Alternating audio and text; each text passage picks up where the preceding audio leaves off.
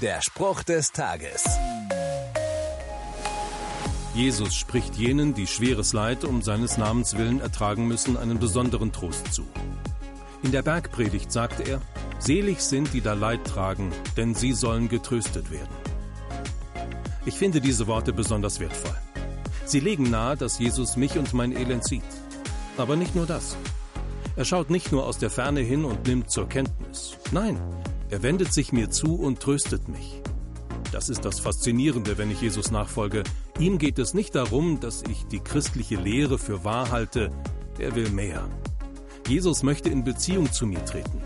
Mit mir Freud und Leid, kurz das Leben teilen. Und dafür liebe ich ihn.